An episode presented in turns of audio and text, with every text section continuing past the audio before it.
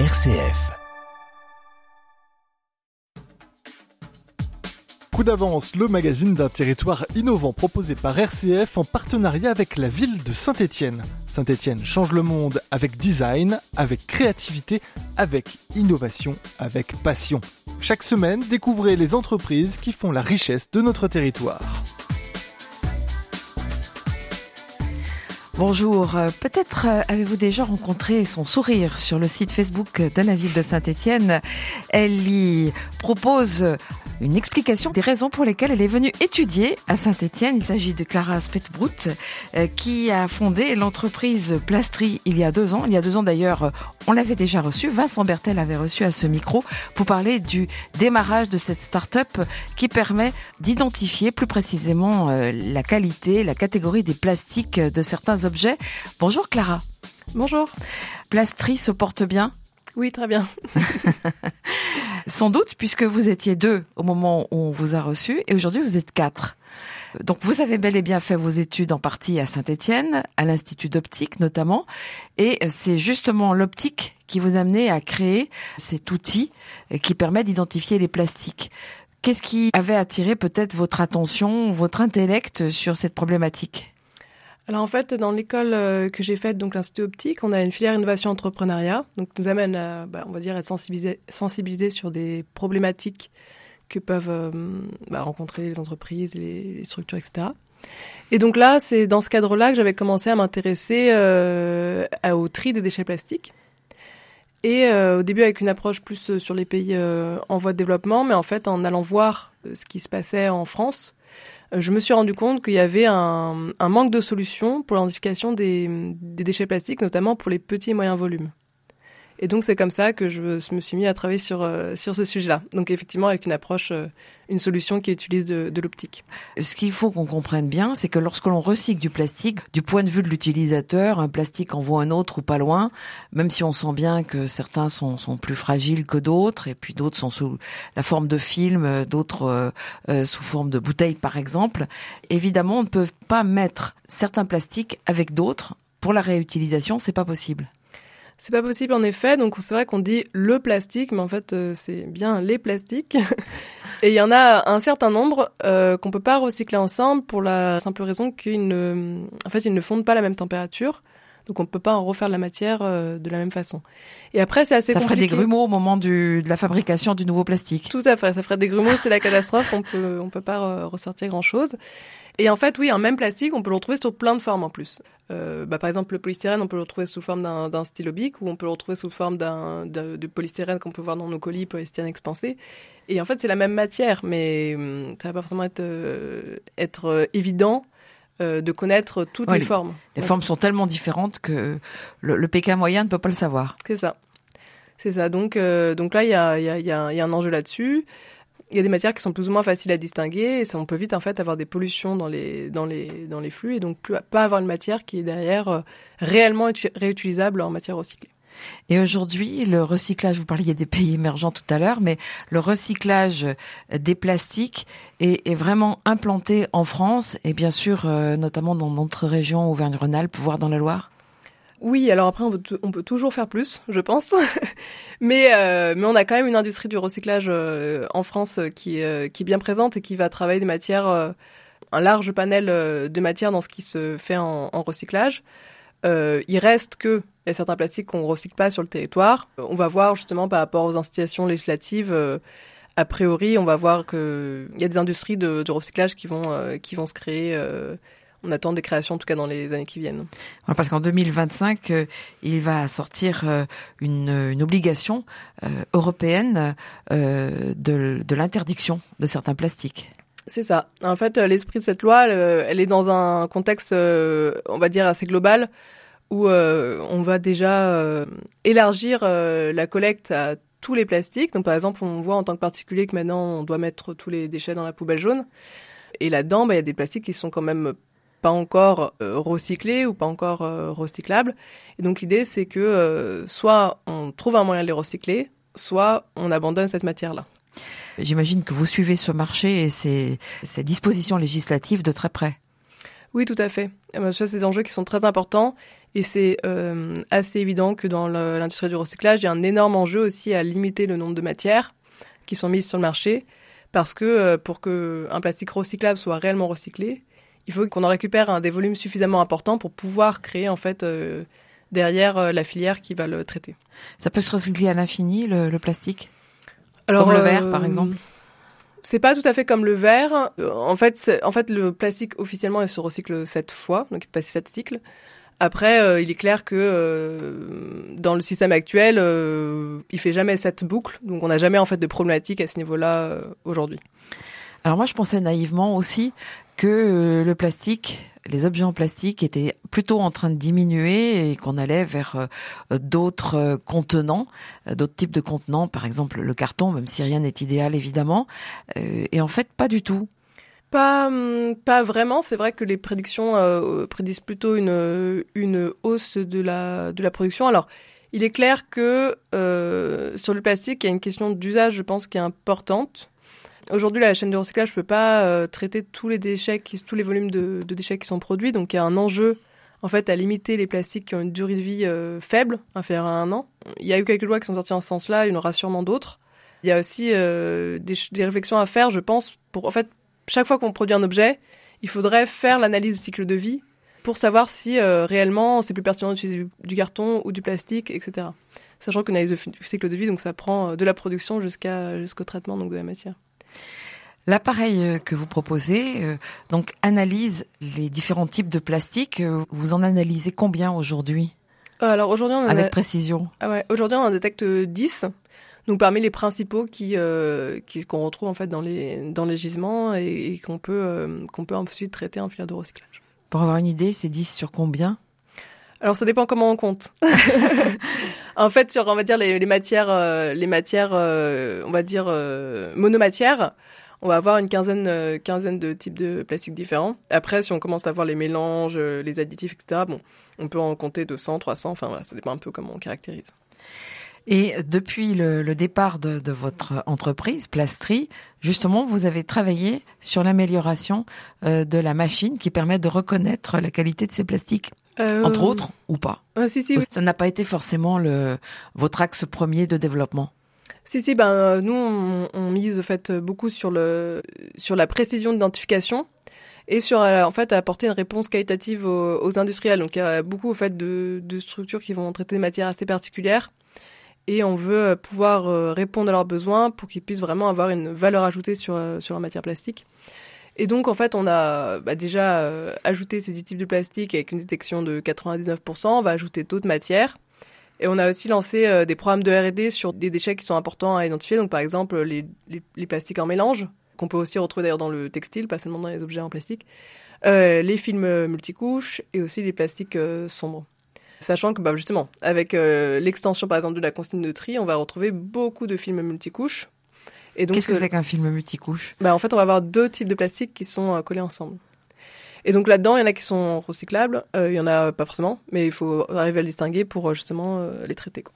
Cet appareil, c'est un appareil d'optique, donc c'est son œil, si je peux dire, qui reconnaît, qui reconnaît le type de plastique, Comment se fait le, de façon simple, hein, si vous pouvez nous l'expliquer, euh, Clara, comment se fait cette reconnaissance de, du type de plastique par votre appareil? Alors, en fait, c'est un système donc, qui utilise l'optique. L'idée, c'est qu'on va envoyer un, signal lumineux dans le, dans le plastique. Et selon sa composition, il va absorber une partie de ce signal. Et donc, en fait, on a en amont enregistré euh, l'empreinte, on va dire, de ce plastique et on fait le rapprochement avec un algorithme qui va euh, qui va donc regarder euh, par rapport à la base de données où, comment il est ce qui est le, plus proche, de quel basique est le plus proche. Et ensuite, euh, vous livrez cette ce, ce, constat, ces résultats à l'entreprise qui va recycler le plastique?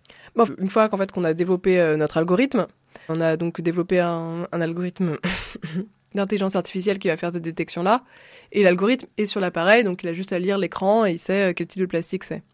Après, on sait que demain, par exemple, un enjeu hyper important sur les filières de traitement de déchets, d'ailleurs en général, c'est de travailler sur les enjeux de traçabilité. Donc, on a aussi, euh, en fait, on collecte aussi cette donnée et on peut, euh, on peut euh, permettre à l'entreprise de l'exploiter pour avoir des statistiques, pour avoir des données de traçabilité.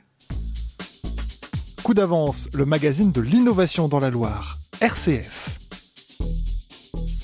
Et aujourd'hui, j'ai le plaisir d'accueillir Clara Spetbout, qui est créatrice de la société Plastri euh, depuis deux ans. Donc maintenant, euh, Clara, cette société est en train de se développer. Vous nous avez rappelé le, fonctionnement, rappelé puisqu'on vous avait déjà reçu il y a deux ans à, la création de la, société. Vous nous avez rappelé le, le, principe de fonctionnement de votre appareil. Et aujourd'hui, cet appareil, vous le vendez. Comment est-ce que vit la société, l'entreprise? Comment est-ce qu'elle se développe sur le plan de son marché? Effectivement, on commercialise en fait la solution depuis le printemps 2022. Donc, euh, on fait la vente, mais on fait aussi, on pousse aussi beaucoup pour des systèmes euh, de location qui permettent aux entreprises de s'équiper en ayant directement un retour sur investissement. Et puis, euh, c'est, on va dire, dans une logique d'économie de la fonctionnalité qui permet donc d'avoir des, des produits qui ont une bonne durée de vie, on assure la réparation, etc. Donc on va dire c'est logique par rapport à, à, la à votre propre démarche, qui a, qui a quand même à voir avec l'écologie. Tout à fait. Euh, et après, du coup, on commercialise sur euh, quatre euh, types d'applications différentes. Donc, on va avoir une partie plus sur vraiment du tri de matière, sur des, on dire, des petites entreprises qui vont en fait utiliser l'appareil pour identifier généralement 20% de leur volume où ils ont un doute.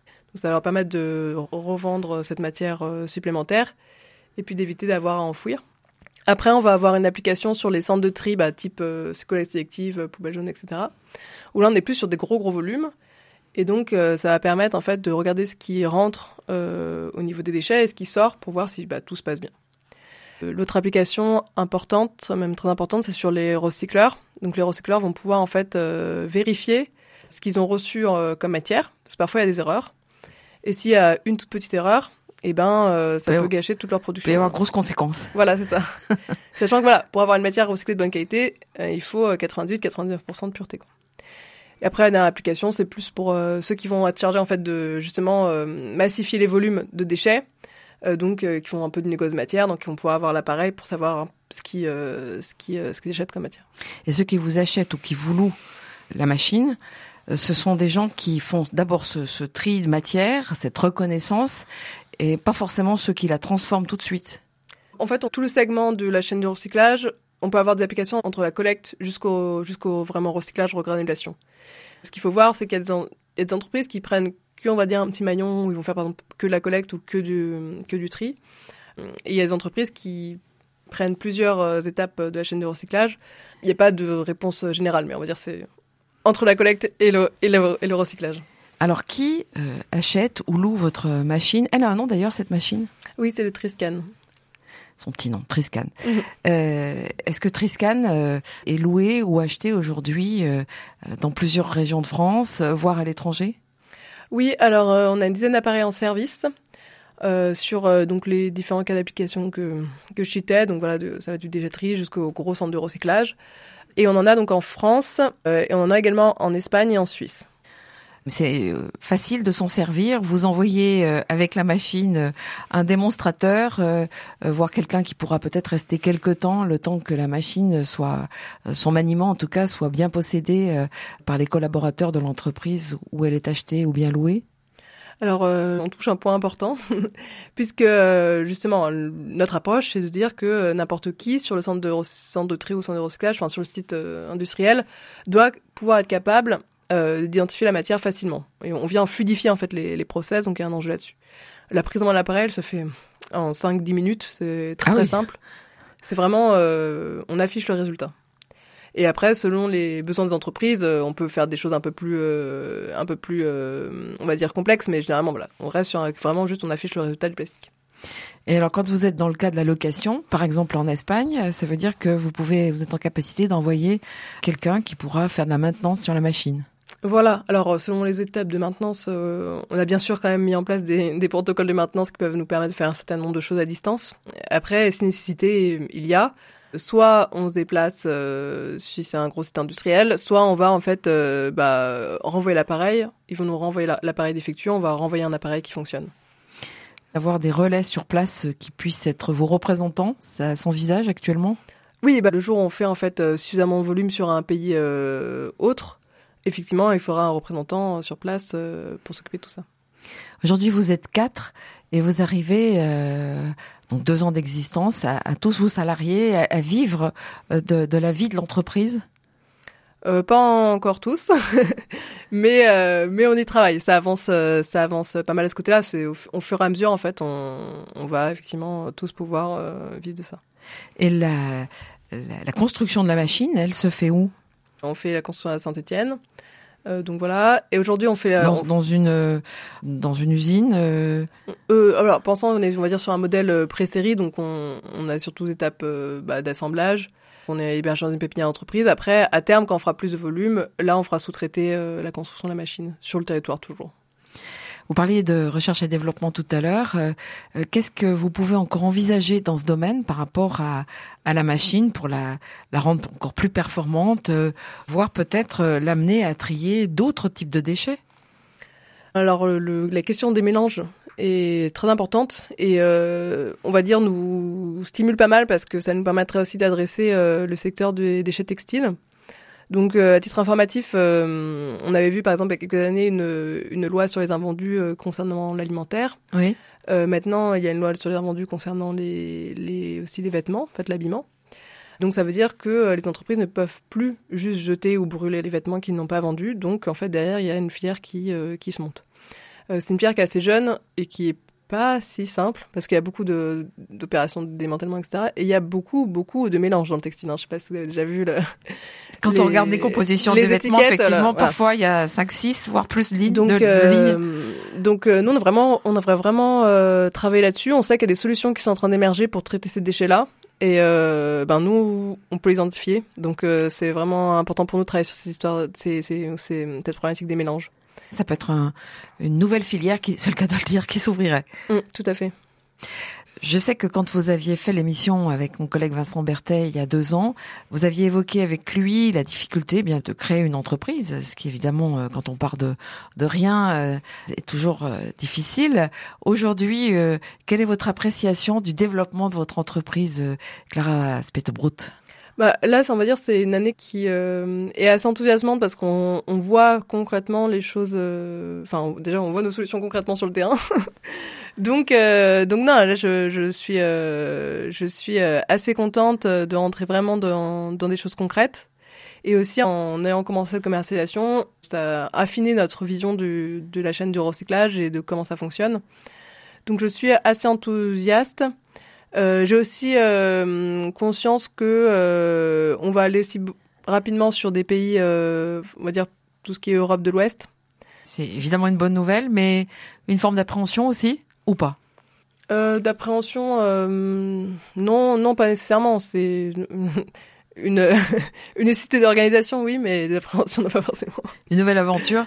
Et en parlant d'organisation, euh, c'est vous-même qui partez un peu à la chasse des, des nouveaux clients, euh, tout, tout l'aspect commercial. Il faut vous faire connaître encore davantage. Alors, euh, on va dire, je suis pas forcément moi qui suis en charge du commercial, donc on a, on a deux, deux personnes qui se, se chargent de ça. Euh, par contre, effectivement, euh, quand on vient faire des démonstrations sur site, euh, je suis souvent présente parce que c'est bien aussi d'avoir euh, les personnes ont besoin d'avoir une explication sur comment ça fonctionne, etc. Euh, pouvoir aussi bah, la conceptrice en l'occurrence. Voilà ça. Pouvoir aussi adapter les réglages selon l'activité du centre de recyclage. vraiment, on va répondre à un besoin spécifique de l'industriel, donc ces réglages là, c'est moi qui m'en occupe. Enthousiasme en ce début 2023 pour euh, Plastri et cette machine Triscan, Clara Spettenbrot bah, il y a fort à faire dans le secteur de la gestion des déchets. C'est un, c'est un enjeu qu'on a tendance à peu voir parce qu'on va dire c'est un peu les coulisses euh, de nos sociétés. Mais c'est, euh, c'est vraiment euh, hyper important d'aller traiter ces matières-là et d'aller sortir des, des ressources de ces déchets euh, bah, pour éviter d'avoir à extraire euh, davantage de choses de nos, de nos sols.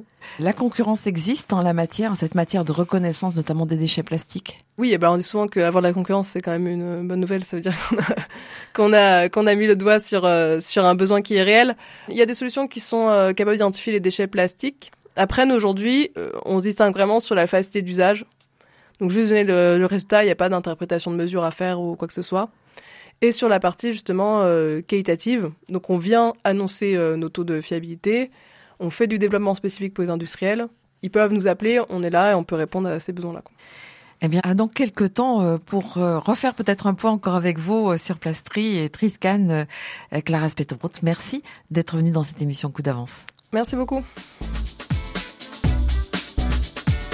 C'était Coup d'avance, le magazine d'un territoire innovant proposé par RCF en partenariat avec la ville de Saint-Étienne. Saint-Étienne, ville UNESCO de design et labellisée French Tech, Design Tech, cultive ses talents.